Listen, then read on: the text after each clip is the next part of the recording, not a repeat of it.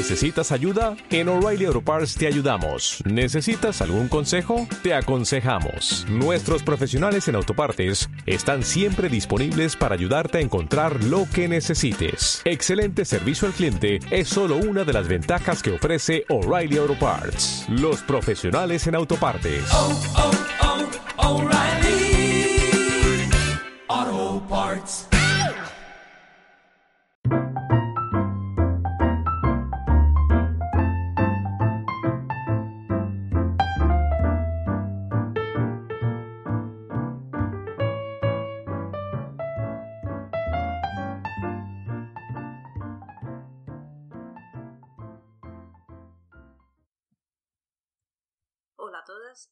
Bienvenidos una vez más a nuestro Café Librería. Es un placer ejercer nuevamente de presentadora en este espacio que comparto con David y con Miriam de la librería. Hola. Buenas. Buenas. Buenas. Y como ya sabéis, la que os habla no es otra que Carla, de Café de Tinta. Y hablando de café, espero que tengáis vuestra taza a mano. En nuestro caso es una cerveza hoy, porque vamos a empezar nuestro segundo programa. Ante todo, quería daros las gracias por la acogida que tuvimos con el primer capítulo del podcast. Sois una pasada. Bueno, pues en el capítulo anterior hablamos de la compañía amable Vega. Creo que nos lo pasamos muy bien los tres hablando de eso. Y en esta ocasión hemos elegido una obra un poco diferente. Es Hogar, entre signos de interrogación de Concha Regueiro, que supongo que muchos ya la conoceréis. Y la hemos elegido un poco porque nos parecía una obra diferente para comentar aquí, porque no era una obra de género en sí, sino también que habla de intimismo, con un toque de terror muy leve y con un importante componente de crítica social y diversidad. Y bueno, también creo que queríamos eh, seguir manteniendo nuestra eh, compromiso con las mujeres en la literatura y Concha Reguero es una pedazo de mujer en la literatura, una gran autora. Y hablando un poquito de ella, me voy a tomar yo la libertad de hacerlo porque es una paisana mía mm, de, aquí de Lugo. Yo soy de Coruña, pero bueno, ya es Lugo, es lo mismo al fin y al cabo. Nacida en el 68 y diplomada en Trabajo Social y Pedagoga, eh, como buena gallega, ha escrito también en, en galego y en castellano y bueno, ha ganado bastantes premios, tiene una buena trayectoria a sus espaldas. Por ejemplo, ganó el tercer premio de novela Mujeres Progresistas con Tempos Agradables y también fue finalista en el premio Megamore de Literatura Infantil y Juvenil de Bahía Ediciones con Un marciano en este mundo. Os está encantando irme a hablar en gallego, ya lo sé. y también eh, con las obras sobre las ánimas vistas al río y fue finalista a Mejor Novela en Lengua Española en los signos 2009 con La Moderna Atenea que ha publicado recientemente Triskel Editions y que mi compañero David ha reseñado muy bien en la librería. Y, sí, y también mencionar que el año pasado publicó Los Espíritus del Humo con Editorial Cerbero. Es una novelita de, de fantasía muy, muy interesante y con un estilo muy diferente al que a la hora que reseñamos hoy aquí en Café Librería. Muy bien. Queremos también que sepáis que en esta ocasión el programa vamos a incluir algunos spoilers, pero muy ligeros. Nada, no queremos que os interrumpan la experiencia de leer la novela y sorprenderos con el desarrollo y con el final, sobre todo. De todas maneras, en la caja de texto de iVoox pondremos los tiempos para que la gente se pueda conectar y desconectar si no quiere leer ninguna mala sorpresa sobre el argumento. Y si os parece, vamos a contaros un poco de qué va Hogar. A grandes rasgos tenemos a dos mujeres, Fanny y Martina, que están casadas y parece que todo les va súper bien. O sea, es una relación maravillosa y por fin se van a mudar a su piso de ensueño. Pero resulta que no todo les va a ir tan bien. Y lo que empieza siendo una novela que parece rosa, porque todo es amor y, y maravillosidad, acaba torciéndose de cierta manera y pasamos a ser espectadores de un drama que nos remueve intensamente, que es esa palabra que tanto le gusta a Miriam. Sí, muy intensamente, sí. Muy intensamente. Y vamos a vivir el proceso de duelo a través de esta historia que podríamos considerar de casa encantada. Aunque yo os digo yo que es mucho más que esto. Mm, Yo creo que David nos podrías contar un poco sobre los personajes, qué te parecieron, ¿tienes alguien, alguna preferida? Sí, yo creo que eh, Hogar es una novela, eh, como ha dicho Miriam, como habéis dicho las dos, que, mezcla terror con intimismo.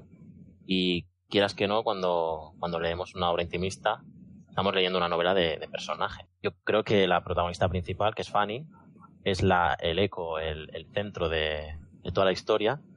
Es una chica podríamos considerarla una chica normal, ¿no? Que nos podríamos encontrar por la calle, que no, que no se conforma con su día a día y busca asentarse con su pareja. A la vez es la narradora de la historia, esto también es muy importante para que nos, que nos metamos en su piel. A mí me, bueno, a mí ella me hizo reír, llorar, avergonzarme de ella también. Sí. Y sobre todo, lo que le sucedía me, me hizo sentir mucho miedo. Sí. Eh, aparte se, se ve miedo en dos facetas muy importantes que Conchi ya ha comentado en alguna ocasión en diferentes entrevistas y, entradas en blogs que he estado leyendo, que se produce el miedo en dos facetas. Por un lado, el miedo que en Galicia conocemos muy bien y creo que ya se referido bastante a eso, y es el miedo a las casas encantadas, porque aquí hay muchísimas casas encantadas, muchísimo creencia en espíritus, la Santa Compaña y este tipo de cosas, las meigas, y ese terror está mm, muy metido en la historia, ese halo, pero con un toque, con un toque moderno, dado que la historia se desarrolla en un, en un piso de nueva construcción. Cuando estas historias suelen estar bastante mm, dirigidas a, pues casitas pues del campo, de una aldea, una villa abandonada, y en este caso es todo lo contrario. Es el miedo ese de, de lo paranormal, de lo inexplicable, de, de, lo que se escapa a nuestro control, y después está también el miedo a algo que también se escapa a nuestro control, que es la pérdida de, de nuestra estabilidad, porque alguien muy importante en nuestra vida se ha ido y, no va a volver. Y yo creo que ese es el terror más profundo que, que analiza aquí Conchi, es algo muy complicado de, de vivir y también de escribir al, mismo, eh, de la misma manera. Así que, que es un poquito, creo que, que esa dualidad ¿no? del terror paranormal y el terror de, de la vida real, que, puede ser incluso más terrible que, que el miedo a lo, a lo, paranormal. Y crea una gran empatía con la historia. Con, como lectora yo sufrí una, una gran empatía también bastante dolor al leer esas partes porque es algo que perfectamente le puede ocurrir a cualquiera por desgracia y, eso me, ha parecido un, núcleo, una joya en la, en la historia. A mí realmente lo que me sorprendió de Hogar es, fue descubrir que es una obra muy antigua de Conchi y que una obra tan, tan primeriza, digamos, pueda contar tantas cosas de una manera tan bella, porque realmente es lo que decís, combina terror, con intimidad, con crítica social y lo, lo, conjunta todo muy bien realmente. De hecho, creo que es un buen momento para saludar a la editorial Café con Leche, gracias a la cual hemos podido disfrutar de esta historia. Y creo que estaréis de acuerdo conmigo en que Café con Leche es de esas editoriales que arriesgan y publican obras de gran calidad, como estamos viendo con Horizonte Rojo de Rocío Vega o las antologías de Instinto Animal o Pop. ¿Habéis leído algo de esta editorial? Yo he leído El tren de Teresa P. Mira de Echeverría y de hecho creo que Café con Leche es una de esas pocas editoriales que, apuesta por, no sé si apuesta solo por autoras o si apuesta por más autoras que autores, esto último seguro. y creo que las editoriales... Eh, las editoriales que hacen esto, yo creo que todas deberíamos estar leyendo todos sus libros, porque como hemos dicho ya, no sé si lo dijimos en el primer podcast, pero si no, lo hemos dicho en la librería o en, buen café de tinta seguro, que hay que equilibrar un poquito la balanza y creo que estas editoriales cumplen una función muy necesaria. Y bueno, como os he dicho, yo leí El tren, una novela breve de, de Echeverría, Mira de Echeverría, una autora argentina que para mí es una de las voces más, más potentes de la ciencia ficción actual en español. En, en esta novela breve acompañamos a Jules Gare, que es un, un sintagmarca, un, como un jefe de expedición, en, una, en un viaje a un planeta extraño en un tren y bueno, están en, se encuentran en unas vías que parece que no van a acabar nunca.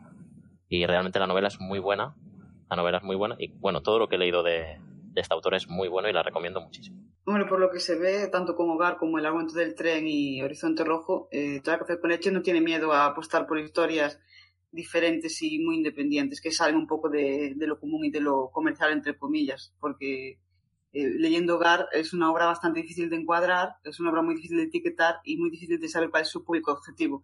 Así que también es de agradecer que editoriales eh, pequeñas que apuesten por historias así, que son más difíciles de, de vender, de hacer llegar a un público concreto.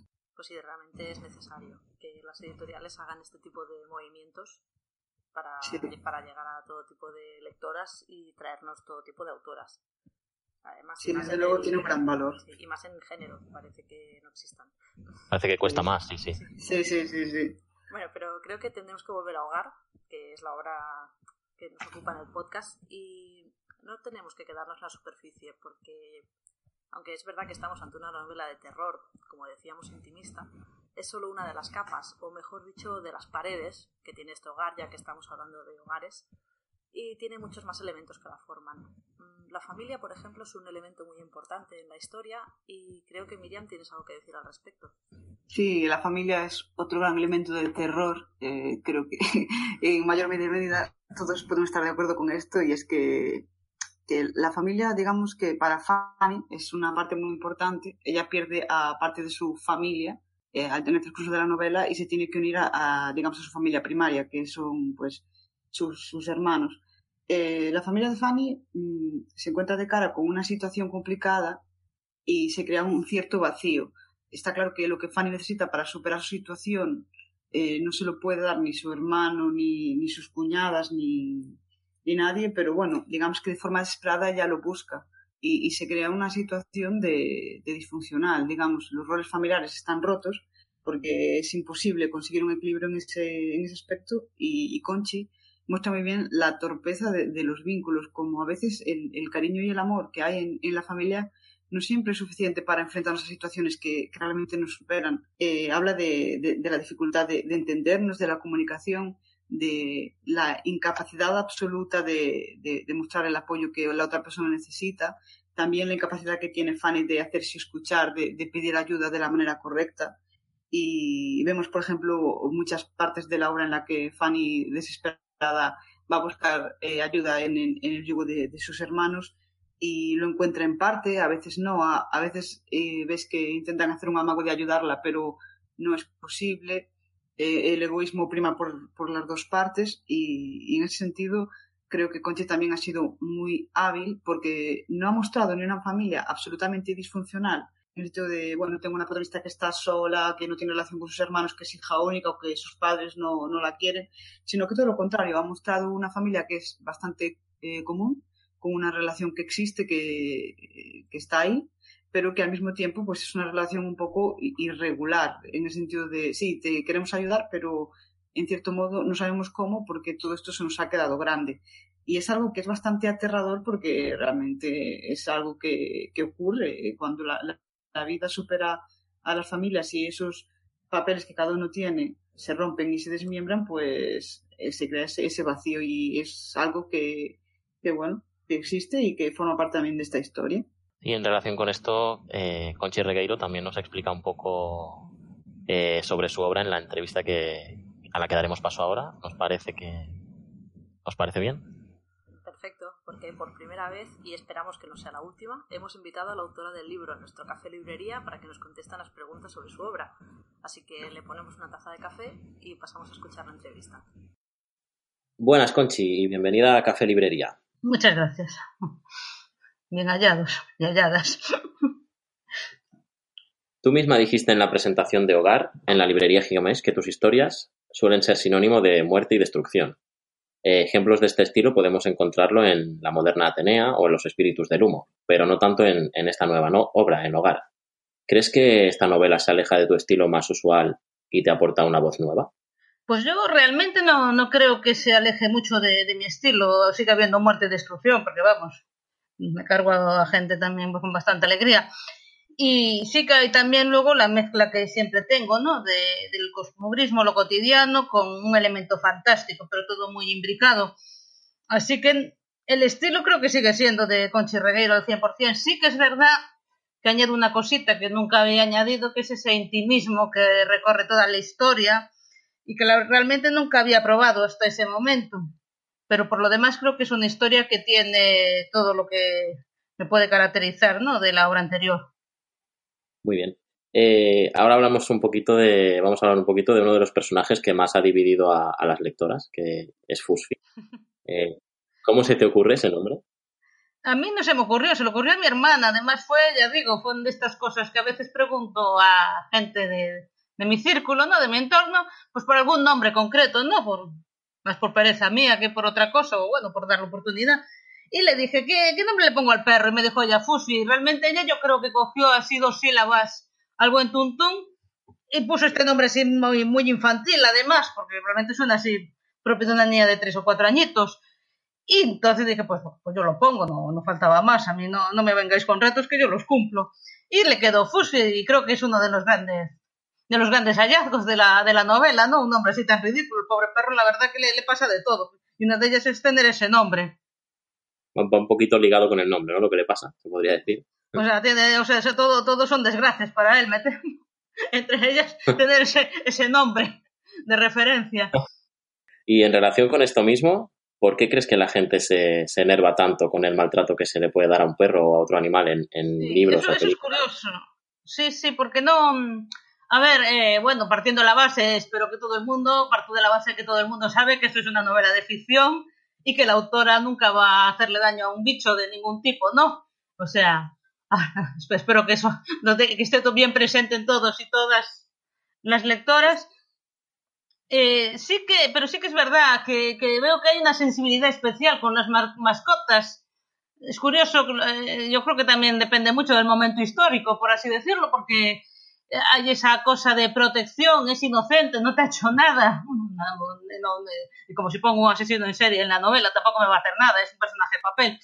Pero sí que es esa idea de la sobreprotección que hoy tenemos y la, y la querencia que tenemos hoy por las mascotas que, que no se veía antes, yo creo, antes eh, yo, eh, donde las antiguas que, que se cargaban a perros, se cargaban a gatos, se cargaban a caballos y no, no había esa, esa polémica, bueno, polémica entre, totalmente entrecomillado, por supuesto. Pero hoy sí que es verdad que tenemos una preocupación muy, muy, muy importante por las mascotas. Y entonces, claro, eso se refleja también en una cosa como esta. ¿Por qué te me cargas al perro? Oiga, que yo no me he cargado a nadie. Eh, vamos a hablar un poquito ahora de, de la obra en profundidad. Eh, ¿De qué manera llegas a plantearte esta mezcla de, de terror e intimismo? ¿O simplemente te salió? realmente me salió. O sea, sí que es verdad que nunca había probado eso de, de poner el intimismo así en primer plano, ¿no? En las historias. Y aquí sí, porque además eh, no es tanto una historia de, enamoramiento que, bueno, se ve en un momento dado y tal, pero sí que, me apetecía reflejar una intimidad, porque además, si nos fijamos, muchas de las historias que más nos pueden gustar, eh, tanto de cine como a novelas y tal, no es tanto el enamoramiento, sino que se refleja esa intimidad, esa sensación de tener algo muy propio y muy tuyo, ¿no? Que, que es lo que tienen esta Fanny y esta Martina. Que luego haya terror, pues es que también me apetecía escribir terror. Me tenía muchas ganas de escribir historias de, de casas encantadas, de una casa encantada, en este caso, un piso en este caso. Y sí que creo que puede mezclarse perfectamente, ¿no? Una cosa y otra eh, casan perfectamente. Además, aquí realmente el terror no es tanto por la casa, sino por todo, tampoco es para hacer spoilers, pero sí que es mucho por lo, lo que se ha perdido, lo que no vas a volver a tener, que es el verdadero terror de la protagonista. Exacto, sí, sí. Muy de acuerdo. Eh, en relación con lo que dices de piso encantado, ¿no? aquí hay una, una crítica social relacionada con el piso encantado y la burbuja inmobiliaria. Explícanos un poquito cómo has enfocado esta crítica social. Sí, o sea, hay un tema, ya lo tengo comentado así en las presentaciones que hemos hecho del libro.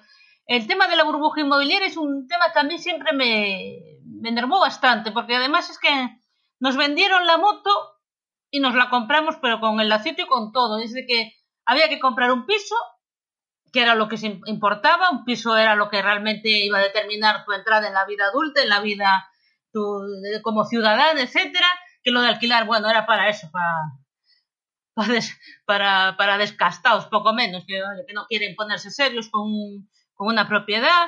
Eh, todo, todo, giraba en torno a la propiedad de la vivienda, porque en un momento dado fue así, yo lo recuerdo perfectamente. Lo primero que te decían, bueno, ahora te comprarás un piso, pero ¿para qué quiero un piso? No, no, porque hay que comprarse un piso, que además un piso nunca va a bajar de precio, sí, eso que se lo digan ahora a gente que está intentando desprenderse de su, de su piso, ¿no? Pero es, es esa crítica de todo, todo eso que nos vino y que estas chicas en concreto, las protagonistas, que les determina la vida. Porque, eh, y esto sí que es del principio, Martina se va a misión a Afganistán pura y simplemente para pagar el piso que se han comprado. Y no es que no tengan dónde vivir, que ya tienen un piso de alquiler donde están viviendo, pero es esa idea de como que eh, para dar el paso adelante como pareja hay que tener el piso. Y ese, toda esa idea de la burbuja inmobiliaria lo que me, eh, esa crítica que yo hago, ¿no? Porque no, nos, nos determinó toda una manera de vida que luego al final, claro, cuando vino la crisis, pues dejó realmente a la gente con esa falta de, perspectiva, de, realmente no, quedó la gente ya no solo sin trabajos, sin dinero, etcétera, sino con esa desorientación de, ah, pues a lo mejor no era la idea esta, que, de que el piso era lo que debía determinar. Me gusta mucho criticar comportamientos cotidianos, no, no bueno, comportamientos, todas esas ideas que son, que realmente nunca nos cuestionamos y que nos determinan de una manera negativa finalmente, porque no, nos, nos, nos es más cómodo cuestionarlas, ¿no? En pocas palabras. Y eso, eso también lo que quería mostrar en Hogar. Sí, sin duda es un poco las, el día a día que no nos cuestionamos, ¿no? Hogar es una crítica de esto, ¿no? En varios sentidos. También en, en, en el tema de, bueno, ahora hemos hablado un poco del drama y el terror, pero el tema de, la homosexualidad de la protagonista, bueno, de las, de las dos protagonistas, este detalle es importante para ti es importante eh, como parte de la obra. Realmente a mí lo que me interesaba era reflejar una pareja, que esa pareja encima son pues de, dos mujeres, pero yo quería reflejar una intimidad y no tenía por qué ser de una pareja heterosexual, porque en este mundo hay variedad y todas y todos pues eh, sentimos lo que nos da la gana y que tenemos además hoy por hoy eh, vivimos una sociedad que a nivel legal, ya sé que luego hay mucho que rascar, a nivel ya práctico, pues ya reconoce todas estas fórmulas, ¿no? Todas estas toda esta diversidad sexual. Otra cosa, ya digo, a nivel legal, otra cosa ya luego ya hay mucho que hablar a nivel, a nivel práctico. En este caso yo, yo tenía ganas de reflejar esa pareja porque además que me parecía que era algo maravilloso en un primer momento, una pareja de mujeres que se han casado, se han casado además por, la, por los papeles, todo hay que decirlo, pero que, que, están tan unidas y que para una, sobre todo para una de ellas, es el ideal, o sea, es una persona homosexual, pero con así ah, pues tiene eso, su, tiene su vida resuelta a nivel laboral, con la familia, sin ser ahí una maravilla en la relación, pues se lleva bien, la, han aceptado como es y ha, encontrado el amor de su vida, ¿no? Y en este caso es una mujer y no ha tenido ese problema, pues, de andar escondidas, etcétera, no, no, aunque puede ha tenido, pues, sus pullitas, etcétera, se han casado es un elemento, ya digo, en este caso me apetecía mucho reflejar ese momento en que estamos y esa pareja, porque bueno, lo típico que el amor es tan fuerte que no ni siquiera entiende de, sexo. Es decir, una vez una, una campaña que había visto hace años y me, me, había gustado mucho, ¿no? De, y en este caso es así, creo que es un elemento importante, pero bueno, que es en, un todo, no deja de ser una pieza más del puzzle, yo creo, finalmente. Sí, eh, bueno, eh, sucede todo de forma muy natural, ¿no? En, tu novela, en, tema de las relaciones, el tema de cómo avanza la tensión y en relación con esto también, la familia, la familia es como un vínculo de unión y a la vez un, punto de conflicto, de separación. Porque la protagonista recurre a sus hermanos y hermanas cuando se siente hundida, pero no siempre encuentra ese apoyo que necesita. Entonces, ¿qué, qué quieres ¿Qué quieres explicar con la familia? A ver, la familia es que, claro, hay de todas. Hay familias que son totalmente tóxicas, es un agujero negro hay familias que son maravillosas. Yo, por ejemplo, tengo la suerte de tener una familia magnífica. Pero sí que es verdad que es una. Es algo que ni contigo ni sin ti, podríamos decir. Eh, por norma general, si nos metemos así a hacer una media estadística, la familia es esa cosa que está ahí de padres, madres, hermanos, primos, etcétera, que normalmente hay un cariño eh, en donde sí que realmente es donde has crecido, donde, donde te has formado, donde, bueno, y donde has tenido realmente el apoyo inicial pero es verdad, también es cierto que, que bueno, que tiene esa otra parte de, que, bueno, no, no, siempre comulgas con lo que es, porque al fin y al cabo no deja de ser otro grupo más de gente con el que uno tiene diferencias y tiene pareceres similares. En el caso de esta familia de, de Fanny, pues es curioso porque, bueno, es una, e, ella no, no deja de, de quererlos a la familia y no deja de estar unida a ella. ¿Qué pasa? Se encuentra en un momento por, por su vida personal que realmente no, no es el apoyo que, que, ella cree mejor en ese momento, no mejor, o sea, no, no, es el apoyo que ella necesita. Es curioso que le viene más el apoyo por alguien de la calle, que en este caso es un personaje que saldrá después, que se llama Débora, que, que lo que es la propia familia. La, la, familia realmente está bregando con una situación que, que, que yo me imagino que están todos despistadísimos, porque claro, la niña se ha casado con otra chica, que es militar, y que resulta que como militar, pues le ha pasado determinada cosa eh, que, como no, no es algo a lo que uno a lo que con lo que uno pueda bregar fácilmente no qué es lo que le pasa a estos porque además es una familia muy muy suya no con un hermano ahí ricachón que bueno un, un antiguo revolucionario y ahora capitalista una hermana con una serie de ínfulas etcétera no son precisamente los más capacitados para dar un apoyo específico en este momento, aunque sí que es verdad que ya la quieren y en todo momento intentan darle ese cariño. Vale, y para la última pregunta nos ponemos un poco profundas. Eh, ¿Duele escribir historias, sí? Bueno, yo he de decir que a mí lo de las historias no me, me, gusta escribir, con lo cual no es dolor. Pero sí que me pasó en esta historia, que no me había pasado mucho en otras, es que sentí una profunda empatía, ¿no? Con, con Fanny. La comprendí perfectamente. Y eso que, que, es curioso porque es un personaje que no, que no se parece mucho a mí, la verdad. Es más, es la típica persona que yo creo que si la viese por la calle no sería, sería de estas que ojo, mira, que, que tía más repugnante, ¿no? Pero sí que sentí una empatía con...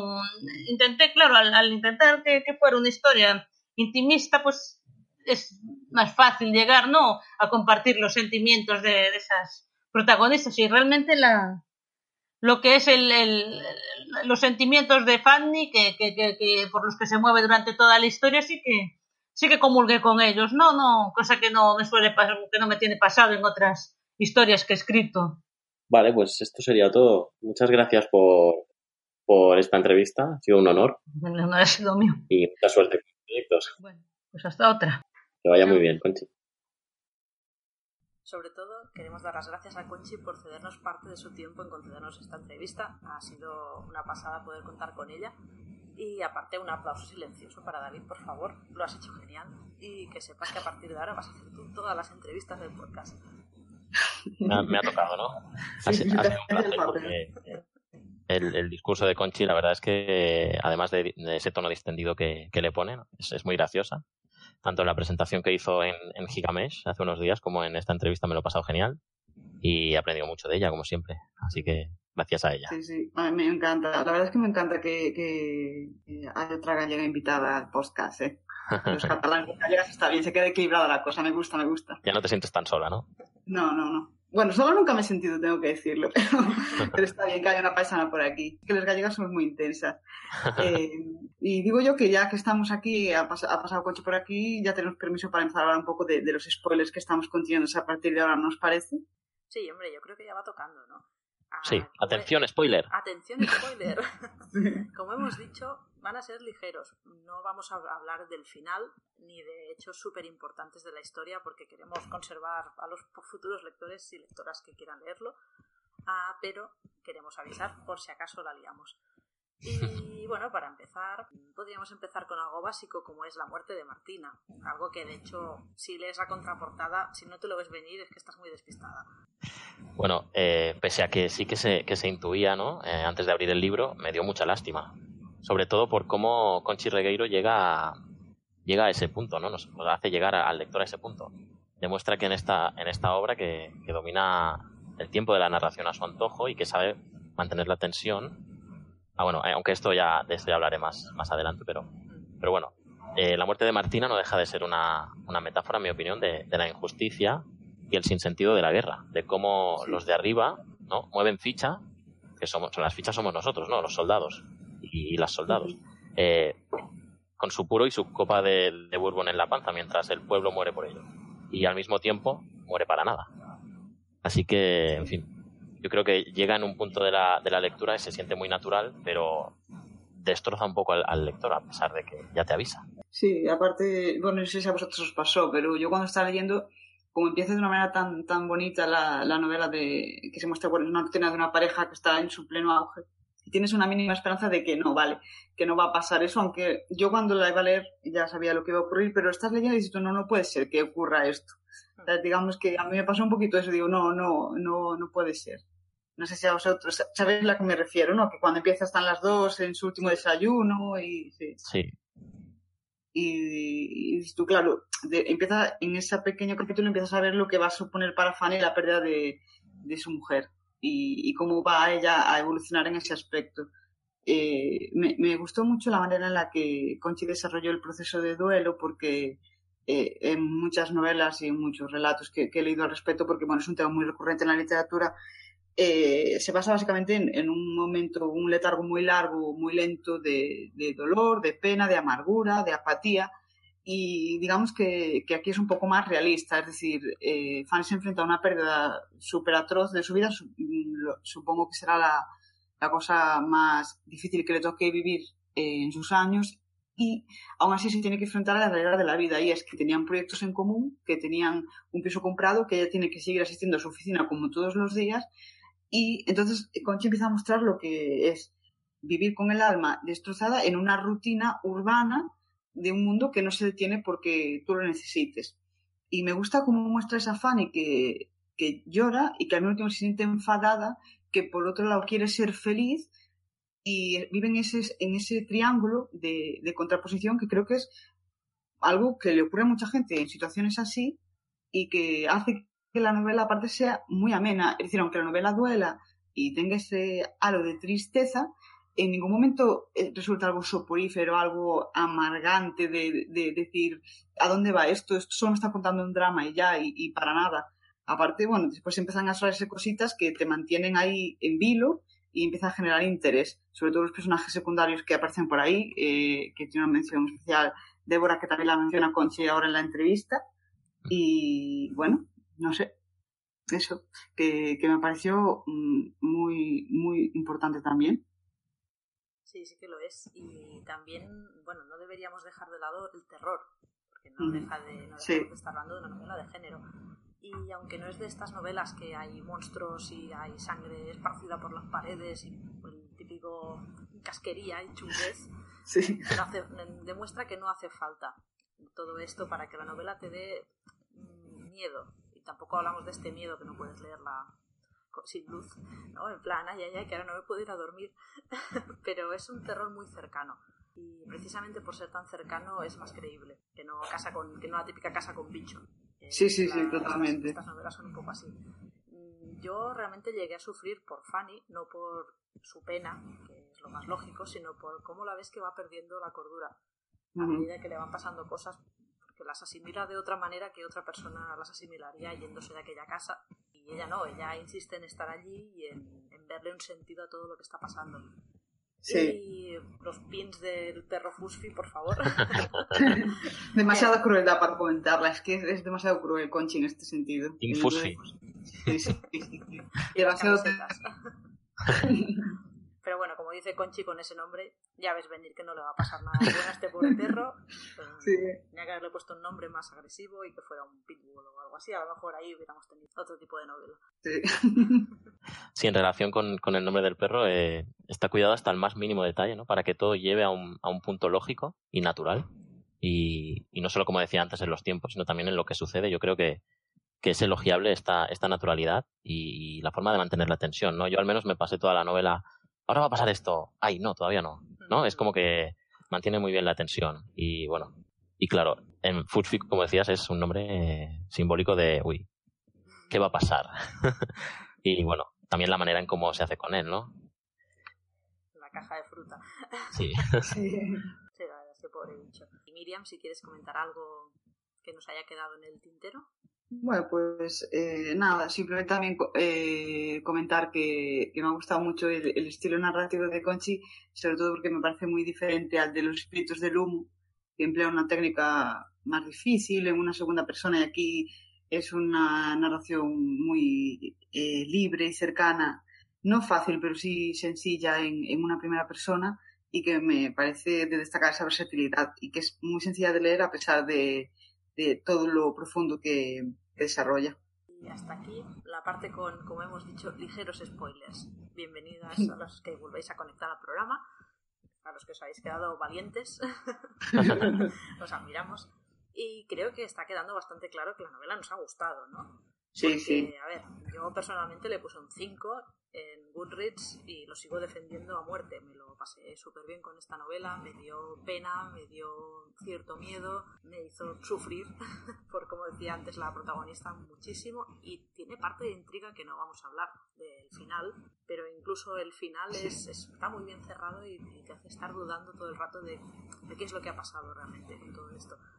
¿Y vosotros qué puntuación le pondríais, Miriam? Yo le puse 4 estrellas sobre 5, 4 eh, estrellas altas y un, bastante recomendable en la librería porque se lo merece de lleno.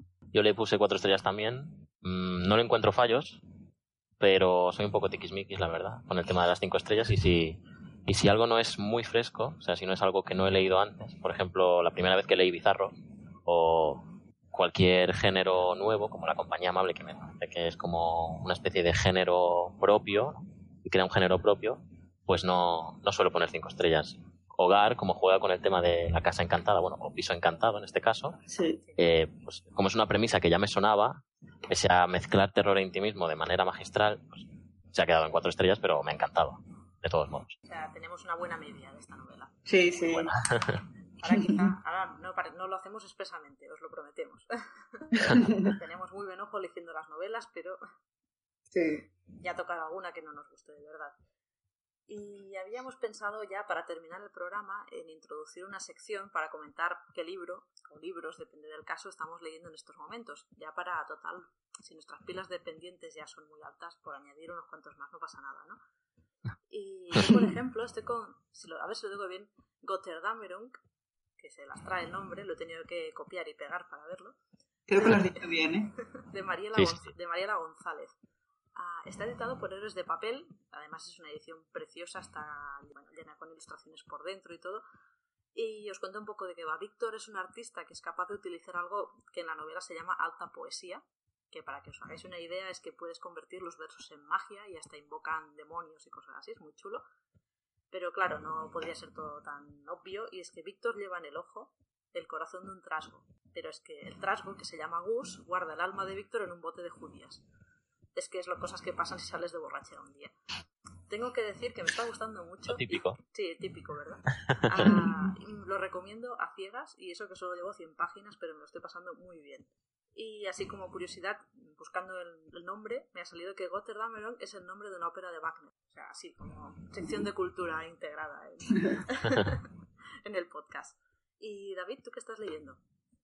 Yo ahora estoy con la antología de relatos Grimorio 13, que es eh, editada, está editada por Carlinga. Es una colección de, fantasía oscura que trata de, reivindicar un poquito esto que nos falta hoy en día, que es eh, fantasía ambientada como en, nuestra, nuestro pasado, en nuestra cultura, ¿no? Es como fantasía oscura española, ¿vale? Eh, lo que pasa es que estoy teniendo un poquito de, no sé cómo decirlo, estoy en una tesitura leyéndolo porque el primer relato lo firma Enerio Dima, y se llama La valentía de la zompa y es una pasada. Y claro, llevo tres relatos y los, los dos siguientes me parece que no están a la altura realmente. Mm. Y bueno, estoy un poquito ahí, ahí, a ver, a ver qué pasa con Grimorio 13. A ver el resultado final. Sí. ¿Y tú, Miriam, con qué andas?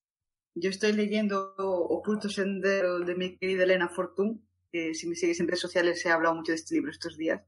Y bueno, por contaros un poco, es una novela que se ha estado inédita hasta el año pasado, que ha sido editada por Letras Renacimiento, y es una novela de ficción autobiográfica de la propia autora que nunca ha publicado, se quedó guardada en un cajón.